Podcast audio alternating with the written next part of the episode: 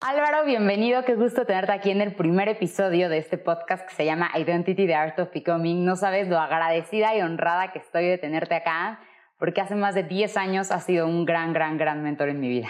Pues todo lo contrario, Regina, el agradecido y honrado soy yo. No sé cómo explicarte lo que estoy sintiendo de estar en este primer episodio de Identity hay por ahí una historia que tal vez nunca te he contado, pero si quieres te la digo más adelante.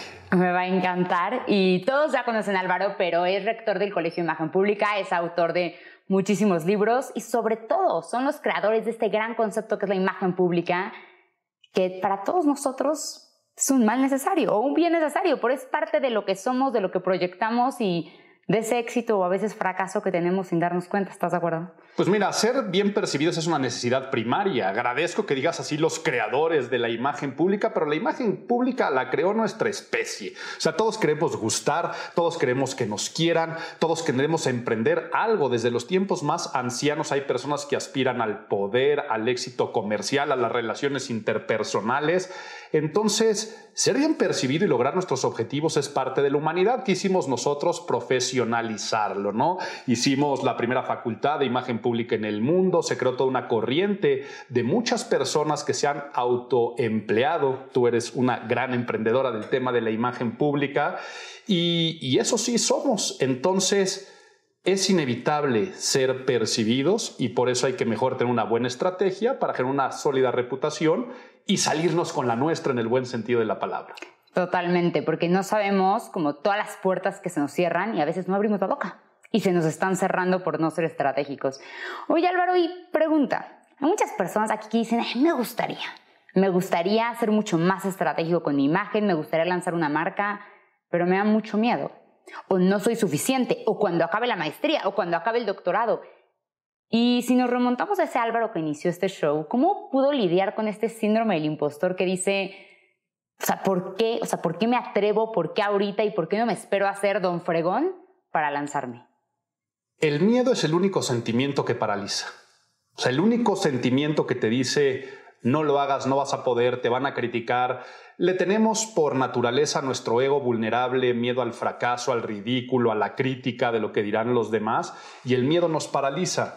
Entonces, esto que tú acabas de decir de por qué mejor no me espero a ser don fregón para hacer las cosas, tiene que ser un poco más de ya sentirnos don fregón y doña fregona. El, el famoso fake it till you make it, muchas veces se critica la frase, ¿no? De fíngelo hasta que lo logres. Y a veces es un cliché, pero yo soy un convencido. Yo por una cuestión de personalidad, no sé si alguien con algún término más psicológico me diría, Álvaro, eso es medio narcisista o Álvaro, eso se llama eh, egolatría no, la verdad es que yo disfrutaba y me sentí exitoso en presente sin importar que era la primera vez que estaba haciendo algo.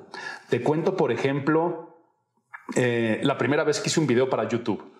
No existía el término creador de contenidos, influencers, videoblogs, nada de eso. Yo vi que un chavito se caía al agua, no sé de un video que era de Edgar se cae, de ya, güey, ya, güey. Vi que de repente se daban esos fenómenos. Yo, como amante de la música, de repente empecé a descubrir música independiente a través de esta plataforma y dije, con lo que yo que es la imagen pública y que me encanta la divulgación de mi ciencia, pues voy a grabar un videito hablando de, hola, ¿qué tal? Soy Álvaro Gordoa, me dedico a la imagen pública y ahí va con esto. Te estoy contando esta anécdota porque en el momento que le puse subir a YouTube a nombre del Colegio de Imagen Pública en una plataforma tan nueva, yo dije, qué fregón y qué padre y me encanta lo que estoy haciendo y me encanta que lo hice. ¿Cuántos los vieron? No sé, seis personas, pero no era por las seis personas o la métrica como ahora muchas veces es lo que se busca, sino era una total felicidad y convicción de lo que estaba haciendo. Y yo ya me sentía igual tal vez de, no quiero decir igual de exitoso, porque no me considero para nada algo, eh, algo de esa forma, me considero alguien feliz, más que decir exitoso, pero me sentí igual de feliz con esos seis views que con los views que ha tenido el último video que subí a YouTube, que no tengo ni idea cuántos son, porque lo hago porque me hace feliz. Entonces yo creo que para combatir el síndrome del impostor es de entrada que si lo que estás haciendo te hace feliz, pues quiere decir que no estás tú personificando a nadie más. Eres tú mismo haciendo lo que te apasiona y adelante. Ahora, ¿se lidia con el miedo todos los días? Claro que sí, pero vaya. ¿quién soy yo para decirles cómo romper con los miedos? ¿no? O sea, finalmente les digo, si lo disfrutas, hazlo. Totalmente de acuerdo. Y si vieras a, a ese Álvaro que inició, tal vez algo que sí hubieras hecho diferente. O sea, algo que si dices, mira, Regina, empecé una marca de una forma mucho más orgánica, como lo que está. O sea, no fue como voy a hacer mi marca personal intensivamente, voy a hacer como videos para ser famoso. Pero algo que sí hubieras hecho diferente o algo que le dirías a alguien que lo va a iniciar. Porque creo que, no sé, a veces estamos al servicio de nuestro ego. ¿Qué van a pensar de mí? Todo lo que tú estás diciendo es lo contrario todo el servicio de mi audiencia, lo que yo podía aportarles, no guardarme nada adentro.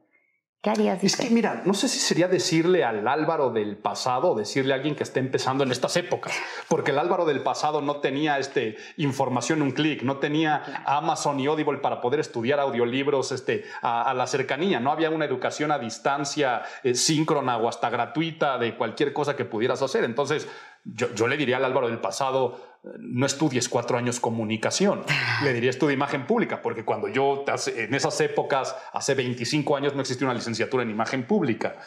Entonces es complicado por los cambios de los tiempos. ¿Qué le diría? Pero me gustó el comentario que dijiste de el miedo a la crítica, a la burla, al fracaso. Hace un rato al empezar te dije, hay una anécdota que nunca te he dicho. El primer día que yo te conocí, Regina, que fue el primer día de clases, de la licenciatura en imagología, me estoy remontando, no sé, hace más de 10 años. fácilmente. Al terminar la primera clase te me acercaste y me dijiste, Álvaro, quiero trabajar. le dije, a ver, aguanta, es como si estuviera estudiando medicina y llegaras el primer día de clase a decirle al profesor, oh, quiero hacer una cirugía a corazón abierto. Entonces te dije, a ver, aguántate un poquito y con mucho gusto, pero me quedé pensando y dije, esta alumna es diferente y esta alumna le va a ir muy bien, porque ya quiero trabajar. Ese, ese cohete encendido que siempre traías y que sigues teniendo, yo creo que es lo que genera el éxito en una profesión como la nuestra. Es una profesión en la que te construyes a ti mismo. La imagen pública no es de bolsa de trabajo y estamos contratando. Es de ser un empresario o empresaria que se va a dedicar a dar consejos de buena percepción a los demás, dar capacitaciones, hacer un portafolio de clientes que son tus vendedores y son los que te recomiendan, generar contenidos que la gente consume. ¿Y a quién le pides consejos? A quien tiene experiencia. Entonces es dar resultados. Al buen profesional se le reconoce por sus resultados y, y de tener una gran voluntad para salir a trabajar. Y tú la traías desde el primer día de clases eso tratarlo de fomentar en los demás es lo más complejo. Entonces es el, es el consejo o comentario que le diría a alguien que esté empezando. Le diría más que preparen, apunten y fuego, siempre traigan ese fuego. El decir, tengo este conocimiento, ¿cómo lo puedo empezar a aplicar? ¿Cómo me puedo hacer un nombre? Y seguramente te pasó, Regina. O sea, yo, yo te veía en comparativa con, tuviste muy buenos compañeros, pero también podía haber personas que tal vez se reían de ti o se burlaran de ti, que decían, es que Regina, bájale un poco, qué oso, ya abrió su canal de no sé qué, o qué, y, te, y, va a pasar, ¿no? Y seguramente te da miedo empezar un proyecto como un podcast por, por el qué dirán, pero lo haces. ¿Cuánta otra gente se limitaba? O si nos vamos a gente que haya salido hace 10 años de tu misma generación, habrá muchos que les van muy bien y habrá unos que estarán frustrados diciendo, ay, ¿para qué estudié eso si no hay campo de trabajo. ¿Cómo que no hay campo de trabajo? Te lo, creas tú. Lo que no hay es voluntad y lo que no hay tal vez es darte esa autopatada en el trasero que tú desde el primer día de clases dijiste quiero trabajar. Entonces creaste tu trabajo. Ese sería el consejo que les daría. Y también se me es súper interesante o sea, esto que dices de pensar a largo plazo, porque quiero un trabajo, ¿quién me contrata? Es lo mismo que decir, me urge vender. Espérate, o sea, cuando hablamos de temas de imagen pública, Hablamos de algo mucho más importante que solo la venta. Hablamos de toda la reputación que hay atrás para que la gente diga, oye, te quiero comprar. Y creo que esta ansiedad de necesito dinero, necesito vender, que le pasa a muchísimos emprendedores con los que muchas veces me topo, y a veces digo, frena, o sea, no te das cuenta de la importancia de que a veces matamos nuestra reputación por tres pesos allá afuera. Correcto, y además se piensa que el éxito profesional que está ligado a las ganancias económicas, o sea, la gente lo ve en la mente, que es cuando yo tenga, cuando yo llegue a la cima de una montaña, pero se los quiero decir directamente a todos los que nos están escuchando. Cuando tú llegas a la cima de lo que pensabas que era una montaña, te das cuenta que no era la cima y mientras más logras, más deseas y mientras más deseas, pues más este, crecen tus ambiciones y eso también genera frustraciones como las que tienes el día de hoy. Entonces, la gente que dice, no es que si yo tuviera, y ahí cuantifica lo que quieras, si yo tuviera un millón, en el momento que tiene un millón diría, oye, es que si tuviera dos, y cuando llega a dos, si yo tuviera cuatro, y así sucesivamente. Entonces, el chiste es saber que el éxito está en el presente. Hace un rato te decía, no, no te puedo decir que es exitoso, te puedo decir que soy feliz con lo que hago, pero igual era feliz hace 25 años que empecé porque la realidad es que el ser humano es un caldero que hierve en deseos y que es insaciable. Y yo al día de hoy me sigo sintiendo en el punto cero, en el escalón cero, y en un llano, en una montaña que si la ves para arriba sigue siendo nebulosa. Si yo dijera voy a ser feliz cuando esté arriba, nunca sería feliz. Y creo que es un punto máximo cuando la gente emprende. Y por eso el podcast se llama así. O sea, más importante que aquello que logras es la persona en la que te conviertes. Porque si el, tu felicidad está en lo que te convertiste, tienes esa paz mental. Si está en lo que vas a conseguir, pues bienvenido a ese caldero ardiente de esos que nunca frena. Híjole, y en lo que te convertiste y en lo que te tienes que convertir todos los días. Porque la realidad es que cualquier profesión y profesionista juega roles. Entonces, si tu rol personal, social, familiar, de amistad, no va de acuerdo con el rol del personaje que tienes que jugar todos los días o no lo disfrutas, yo siempre digo que hay personas que se les quita las depresiones, las tristezas y las ansiedades cuando están de vacaciones.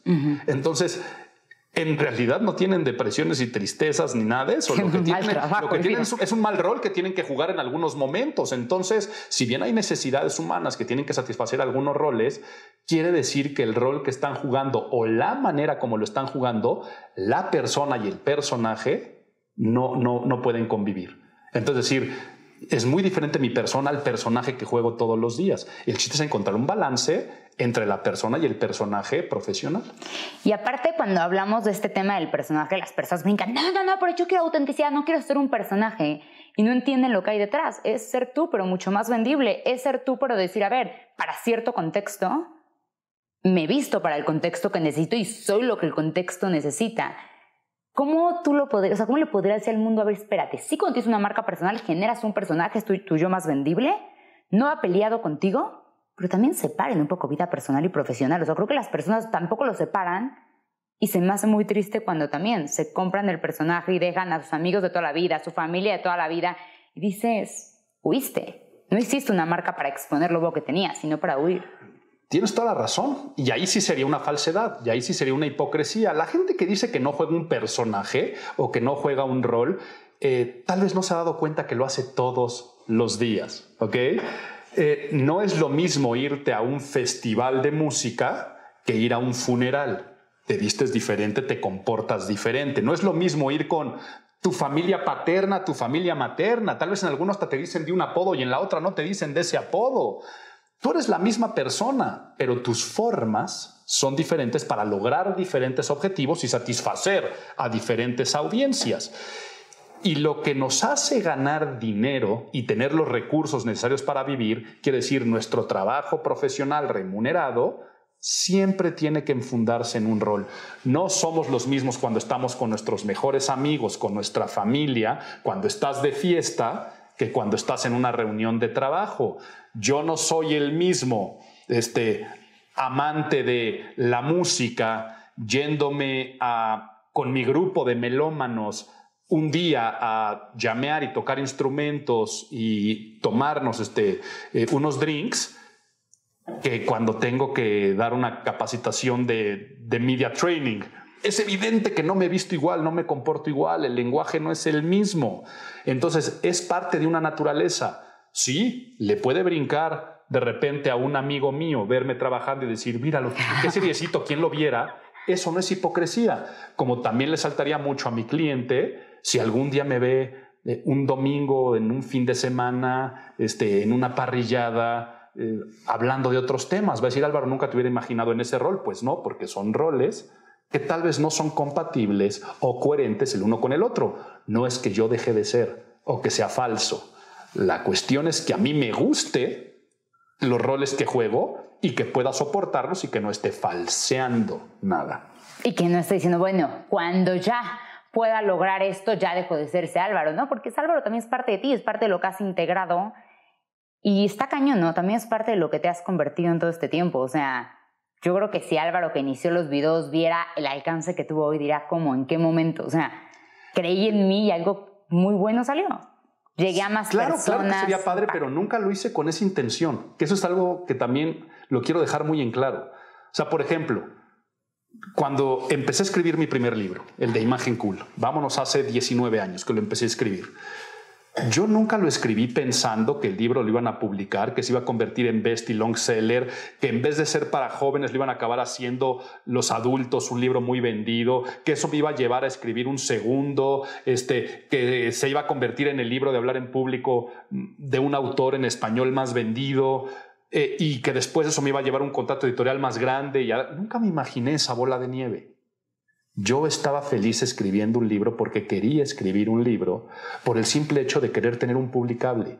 Mi objetivo tal vez era muy corto plazo.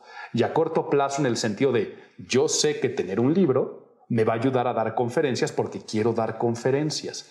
Sí, si yo veo 19 años después que el escribir un libro ahora me llevó, les comparto aquí que acabo de firmar el contrato para un quinto libro, este, sí, que luego digo en qué cosas me meto. Eh, se sentiría bonito, sería, sería muy bonito, pero no lo vi como el fin. Es más, nunca lo vi voy a ganar dinero vendiendo libros, porque nunca lo hice con un fin comercial, como cuando hice el canal de YouTube o cuando me rogaba para que me entrevistaran en los medios de comunicación, era porque yo quería dar mis contenidos y mi mensaje. Claro que está esta estrategia de decir, si yo salgo en un medio, tal vez se me, voltean a ver, genero un awareness que me va a ayudar a hacer lo que me gusta hacer. Pero nunca era así una pinza tejida de forma tan sutil de decir, ay, tocar estas puertas me va a acabar teniendo una sección cada 15 días en el programa de radio que más se escucha y, esto va a hacer que de repente una empresa quiera contratarme para algo más. No, yo creo que es una cuestión de, de constancia, de paciencia, pero paciencia no estoy diciendo de, ay, estoy triste, estoy frustrado y paciencia porque en algún momento conseguiré lo que quiero. No, sino de constancia y paciencia en presente, siendo feliz con lo que haces. Hace un rato te mencionaba el canal de YouTube. Era un miércoles cuando yo grabé el primer video y que dije, qué padre está esto. A partir de ese día dije, no va a pasar un solo miércoles sin que yo suba un video. Desde la creación de YouTube hasta el día de hoy no ha pasado un solo miércoles en que no subo un video. Ya eso me refiero con la constancia y con la paciencia. Y el día que no me guste hacer los videos, lo, dejaré, lo soltaré, sin ningún empacho.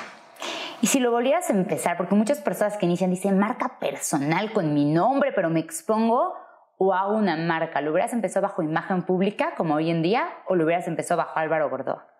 Mi caso es particular. O sea, mi caso piensa que yo ya también traía la marca personal de mi padre. Nunca me escucharán decirle papá al señor Gordoa, creador y fundador del grupo Imagen Pública y mi jefe en todos los sentidos de la palabra.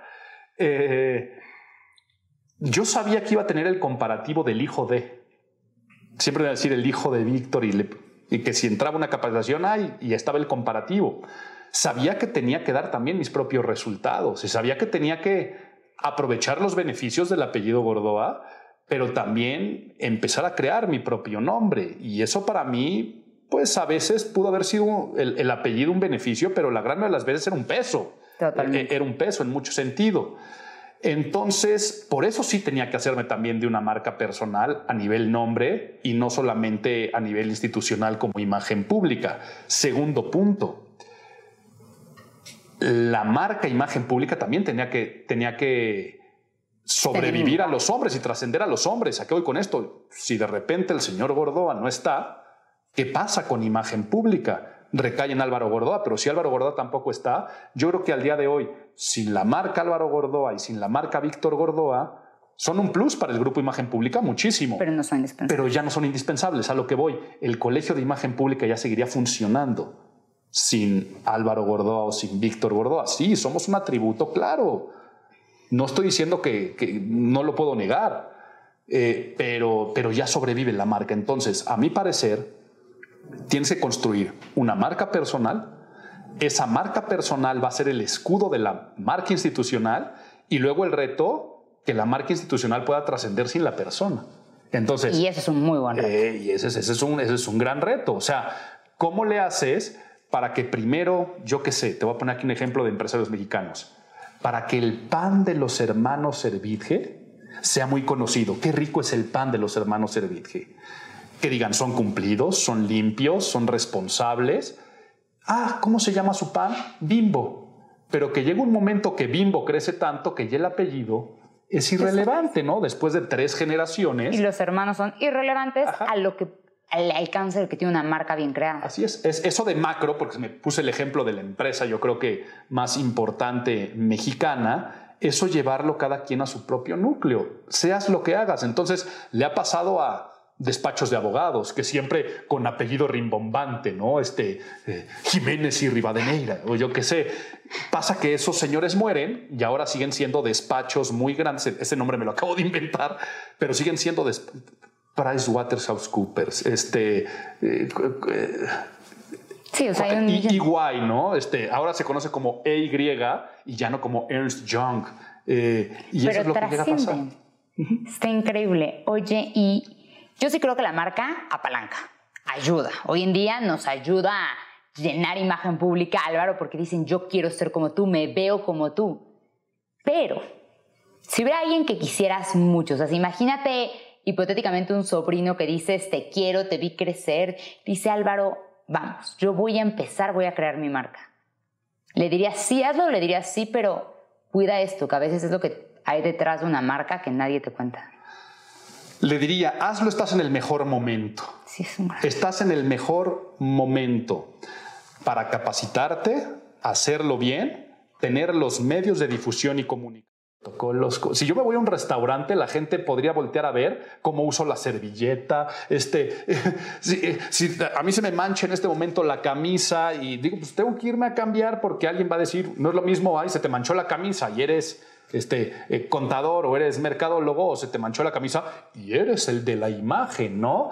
Entonces yo al día de hoy sí tengo que confesar que la convivencia de la persona y el personaje me hace feliz, pero sí me limita.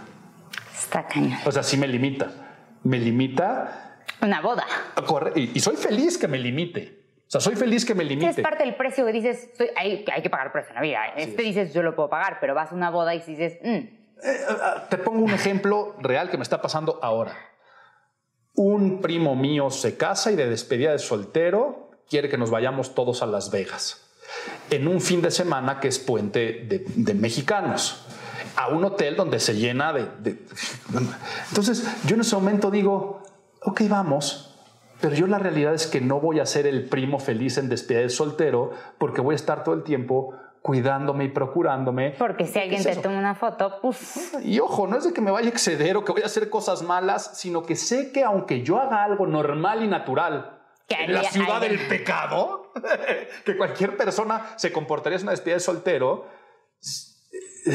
una fotito o cualquier cosa de esas en mi rol ante otro tipo de gente es, incoherente. Entonces, yo siempre digo, no prefieres rentar una casa cerrada a la mitad de una playa donde no hay absolutamente nadie. Y obviamente en el rol de la otra persona es, no, qué aburrido. Y en mi rol, a mí lo aburrido es ir al lugar donde, hay que cuidar un poco. Donde tengo que andar un poco con pincitas. Está muy cañón. Sí, sí, sí. Siempre le digo, o sea, a mis alumnos que cuando haces esta marca hay como una cuerda entre que soy igual que tú, pero también soy aspiracional. Entonces a veces me pongo esa parte mucho más vulnerable, humana, para ser igual que tú y abrirme una puerta. Pero también pues, puedo tener amigos que nunca me pagan en redes sociales. Esas personas, tengo miles de personas y nadie me paga. Y el volverme aspiracional hace que diga, ok, yo te podría pagar. ¿Cómo, o sea, ¿cómo lo manejarías o, o cómo le dirías a alguien que lo maneje el sí vende lo vulnerable, sí vende tu historia y tu forma auténtica, pero a veces también hay personas que pecan de eso. Su marca parece que, o sea, me decían, están echando como desastre en redes sociales, o sea, no se ven profesionales, no se ven aspiracionales. ¿Cómo es que depende cuál es el valor agregado y el contenido y el posicionamiento que tú tengas. O sea, si, si, el, si tu contenido y posicionamiento va a ser el eh, más este, desmadroso de los que puede haber e irreverentes y, quieres compartir ese tipo de cosas, pues adelante, pero saber que te vas a encasillar en ese personaje y luego salir del mismo es complejo porque vas generando prejuicios y entendamos claramente esto que un juicio es una opinión que ya traes establecida. Entonces, como tú que eras el relajiento de esto y el otro, ahora quieres ser el de eh, este eh, emprendedor de yo qué sé. Entonces hay poca credibilidad.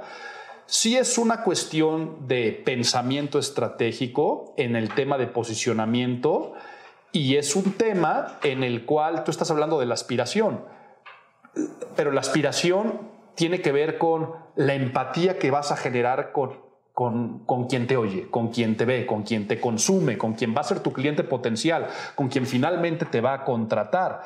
Entonces, si compartir esas vulnerabilidades genera empatía, adelante, yo qué sé, tal vez alguien está generando un personal branding en torno a la psicología positiva y es una persona que estudió para ser psicólogo y temas de wellness.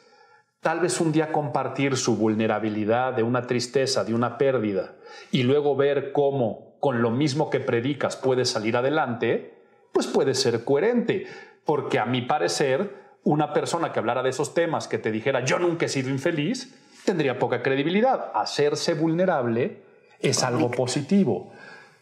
Nosotros que, o sea, yo que me dedico al tema de la imagen pública, pues tal vez algún día pudiera decir caí en esta crisis y así manejé la crisis, claro que sí, pero ¿de qué me sirve a mí andar compartiendo una vulnerabilidad de algún oso que dañe mi imagen pública constantemente? Entonces, no, porque en mi caso, esa vulnerabilidad no sería aspiracional. En el caso del psicólogo positivo, sí es aspiracional. Está súper interesante, ¿no? Como esta onda donde en redes sociales lo humano vende, pero a veces pecan de esa parte tan humana que ya no te veo profesional y entonces ya no te creo y ya no te compro. Muchas personas deciden que van a lanzar su marca en redes sociales y no lo hacen de forma estratégica, nunca estudian ninguno de los temas que, a ver, o sea, como dices, en el Colegio de Imagen Pública tienen licenciatura, maestría, doctorado, 10.500 diplomados. O sea, estudiar estos temas porque al final estás creando tu reputación allá afuera. Las personas que no lo hacen, que no lo estudian y lo lanzan, o yo siempre les digo un poco esta frase, acción sin estrategia es una ocurrencia. O sea, ten cuidado porque... ¿Qué les dirías y qué dirías? Mira, yo sí hice esto intencionalmente muy estratégico, que si no lo hubiera hecho así, no podría haber tenido, si quieres no le llamemos el éxito como tú le quieres llamar, pero sí el alcance, la visibilidad, el impacto para ayudar a tantas personas. Y yo que te estoy viendo, ay, yo lo voy a hacer solito, mm, tal vez cometas estos errores. Acción sin estrategia es mera ocurrencia. Me encantó que lo menciones de esa forma. Sí, si tú tienes estudios, si tú te capacitas, si tú tienes un pensamiento estratégico, pues es exactamente lo mismo que si tuvieras una brújula, un GPS, este, una carta de navegación y un guía que te va diciendo por dónde ir. Quiere decir, tienes menos probabilidades de perderte y mucho más probabilidades de ser no solamente eficaz, sino eficiente en llegar a ese punto. Ahora, si tú solamente sabes que quieres llegar al noreste, pero no tienes las coordenadas, pues tarde o temprano te orientarás y terminarás llegando y después de tropezones y cansancios, tal, vez llegas, ¿no? Entonces, eh, pero va a otras personas que se van a perder. Tener estudios y pensamiento estratégico minimiza las posibilidades de fracaso, pero tampoco garantiza el éxito. ¿Ok? Porque tú puedes tener muy buena estrategia y después perderte en la ejecución. ¿okay? Eh, vámonos claramente al proceso administrativo que suena al libro de texto de previsión, planeación, organización, dirección y control. Entonces, si tú tienes esto, ahí es donde finalmente va a estar lo que no son ocurrencias. O sea, prever, y eso es lo que yo hacía. Yo veía con anticipación. Si el niñito que se cayó al agua se viraliza y es un contenido que llega a la gente, yo veo con anticipación que eso puede pasar. Y me pasa ahora como rector del Colegio de Imagen Pública. Yo hace 10 años veía que venía la corriente del wellness a todo lo que da. Pues yo preveo que si pongo un diplomado en bienestar integral, puede funcionar a mi negocio educativo. ¿Ok? Entonces, eso, eso se trata de prever. Luego de la previsión viene la planeación, ok. Yo preveo que YouTube, yo preveo que un podcast me puede funcionar porque viene la corriente de los podcasts o lo que sea. Entonces tú prevés, luego viene la planeación, ok. Voy a hacer un canal de YouTube, pero mi planeación es donde digo qué, cómo, cuándo, cuánto. Ah, pues todos los miércoles va a ser a través de yo decía, hablaré del caso de el chisme del momento, hablaré de la separación de Lucerito y Mijares, no, pues porque al día de hoy no sería un contenido actual, pero tal vez mi contenido de puntualidad de hace no sé cuántos años, pues siga siendo vigente. Entonces yo decía, eso es la previsión, digo, es la planeación. Entonces, ¿qué voy a hacer? Un blog sin cortes, de contenido, de divulgación científica, con no sé qué. Ya que tengo la previsión y la planeación, viene donde está la dirección y la ejecución. O sea que está la parte de organización y ahí sí viene qué es lo que necesito, recursos materiales, técnicos. Y en esa época que no podía, pues yo era desde el que grababa, le ponía play, lo subía. Al día de hoy ya hay una organización que tal vez en mi videoblog, pues ya hay desde camarógrafos, iluminadores, editores, este, community managers, gente que le da todo eso, quien saca las métricas. Pero luego viene la etapa de control Delegación sin supervisiones y responsabilidad y la etapa de control es cuando tú empiezas a hacer los ajustes necesarios y vuelves a entrar en yo con esto de control ahora preveo que el siguiente paso es ese. Entonces sería el consejo que les puedo dar y es lo que, lo que yo hacía, que tal vez ahora lo digo más técnico. Pero también lo hacías. Pero lo hacía, o sea, lo que voy es, no, es que yo dijera, ay, pues hoy me desperté con la ocurrencia de escribir el libro. No era, yo preveo que si tienes un libro o si tuviera un libro, me podría ir mejor para dar conferencias, porque yo preveo que dar conferencias es un gran negocio. Ok, previsión, planeación. ¿Qué edad tienes? ¿A quién le puedes hablar? El término cool, imagen cool, perfecto. Eso es la planeación. Luego ya viene la parte de la organización o la ejecución, que es la talacha de escribir un libro. Y luego ya una vez que lo publicas, el control, gustó, no gustó, que puede funcionar, que no puede funcionar, y te conviertes se convierte en una experiencia. Está súper interesante, ¿no? Como no, no es que vas haciendo ocurrencias y las cosas salen. O sea, sí tenías una intención un poco más orgánica, pero también se hubo como una estrategia atrás para que las cosas sí o sí funcionaran. Sí, yo te puedo decir que si tengo dos así como cuando me dicen, Álvaro, ¿cuáles son tus atributos? Y ese tipo de preguntas de cajón de, ¿cuáles son tus defectos? ¿Y cuáles? Yo te diría que si fuera un atributo que a mí me ha funcionado y que yo le pudiera decir a la gente que lo, que lo fomentaran en, en, en ustedes, sería, uno, sean extremadamente curiosos. Yo siempre fui, desde niño, fui extremadamente curioso. No me podía quedar con las dudas de nada y hasta la fecha me pasa. Hasta la fecha de repente estoy leyendo algo, sale una palabra y desde la palabra me interesa su etimología o cuando voy de vacaciones, a veces eh, la gente que me rodea se quejan, que me dicen que pierdo el tiempo volteando a ver no sé qué y googleando el edificio que estaba allá, qué es y de qué se trata ese edificio que llamó la atención y tal vez no era nada. Entonces, pero ser muy curioso te lleva a tener conocimiento. Y lo segundo, previsión.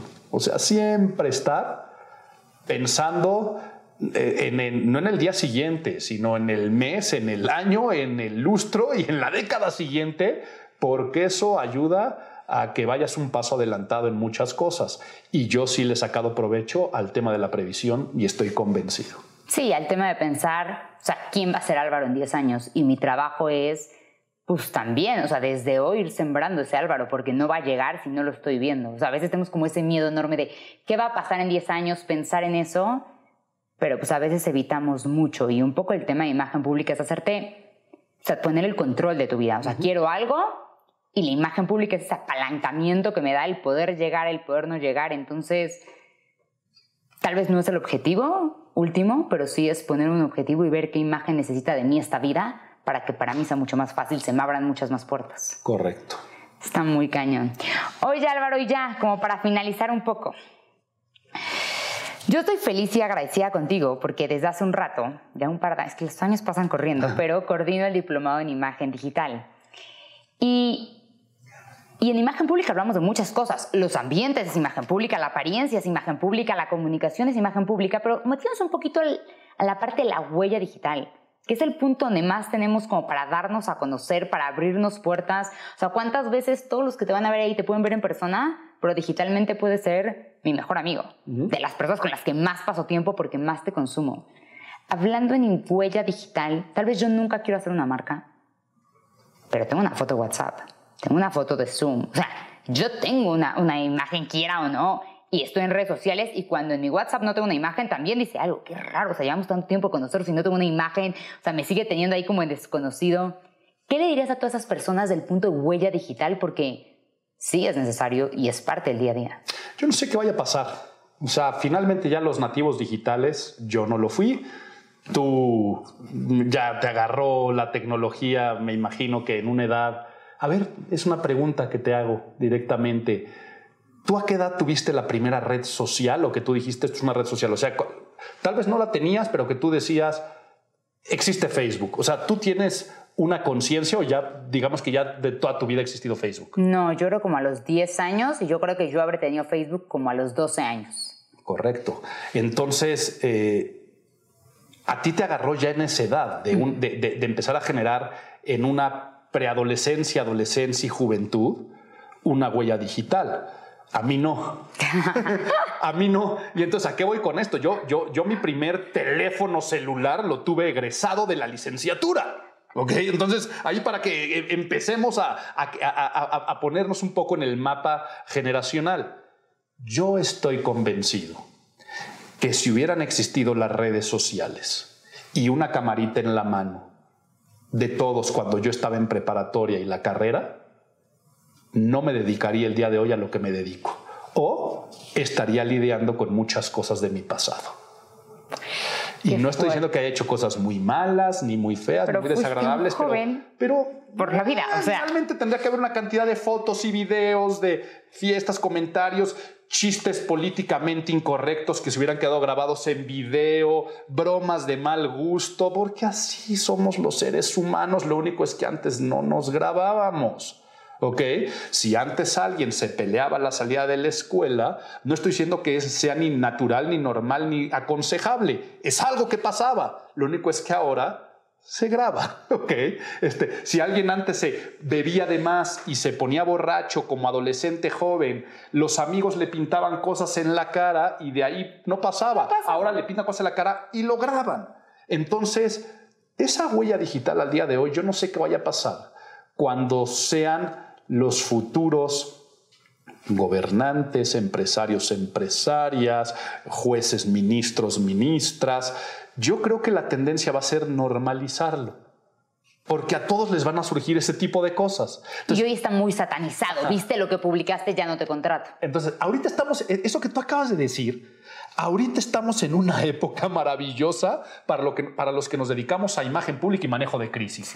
Porque hoy ya me están empezando a caer los comediantes que eh, salían en un programa de comedia de hace 15 años donde se disfrazaban de mujer y ahora eso es este ponle el, fóbico que quieras detrás, ¿no? O que salía disfrazado de, de, gordo, de gorda, con una, no sé cuánto en un programa de televisión, y que eso era burla y ahora es gordofóbico. O sea, me refiero que ahorita está pasándome a mí que no hay semana que no me caiga alguien de manejo de crisis, pero que son crisis de un pasado que les atormenta hoy. Entonces, a mi parecer la tendencia es que eso se va a acabar normalizando en el sentido de todos tenemos esa, esa, mala huella digital.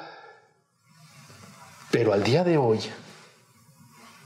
eso de normalizarlo o de generar una conciencia diferente, a mí me cuesta mucho trabajo dar el consejo, porque no puedo decir, no lo hagas o si lo hagas o evítalo o aléjate o no, porque si al día de hoy no estás en la cultura digital, en las redes sociales, no existes y ya es, es, la vida, ¿no? Es el mundo.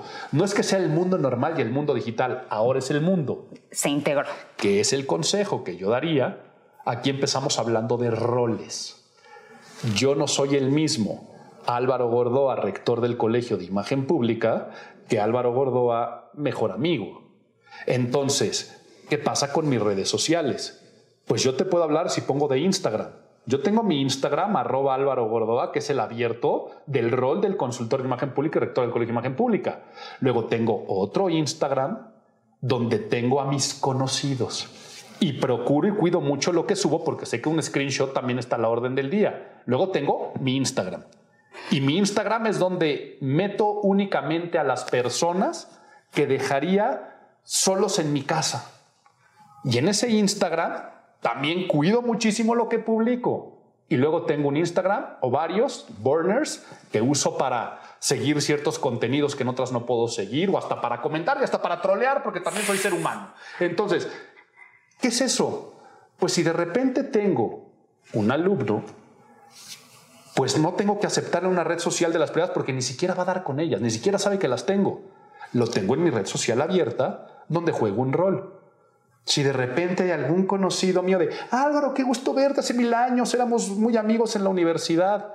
Este, dame Instagram, pero no el Instagram abierto, porque ya me dijeron que tienes otro. Le doy el de los amigos. ok, y entonces eso es lo que tendríamos que hacer. Tendríamos que tener un poco más de cultura digital y, por supuesto, cuidar nuestra intimidad digital y sobre todo la de los demás.